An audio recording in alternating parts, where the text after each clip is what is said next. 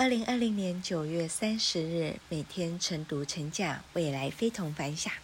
哇哦，又是能量满满的一天。我是克拉拉，今天要跟大家分享的主题是：怎么做到友好共赢的联盟呢？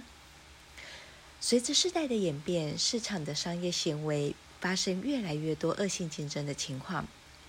即使我们很想透过合作或联盟来产生共赢，但是在合作上啊，往往会不小心萌生无法信任的恐惧。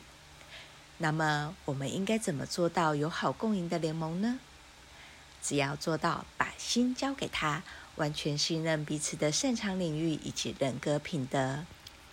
譬如，会讲在几个月前刚在台湾成立的时候，并没有任何相关的人脉和资源。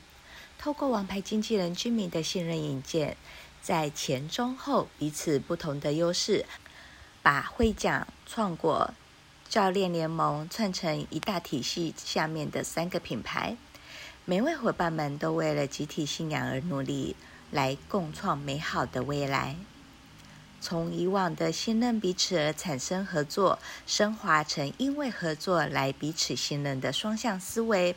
这也是华人圈公认最懂联盟的温州帮最擅长的联盟心法。今日金句：完全抛开自我，才是一种成就无私的修行。